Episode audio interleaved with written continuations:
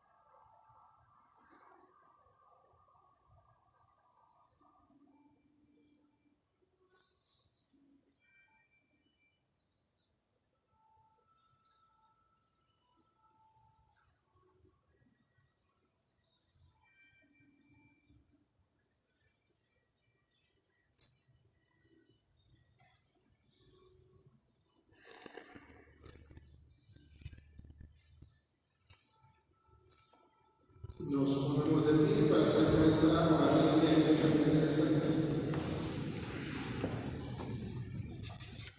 Concédenos Dios Todopoderoso, que por esta Eucaristía que hemos celebrado, la palabra de carne predicada por San Juan habite siempre en nosotros. Por Jesucristo nuestro Señor. Amén.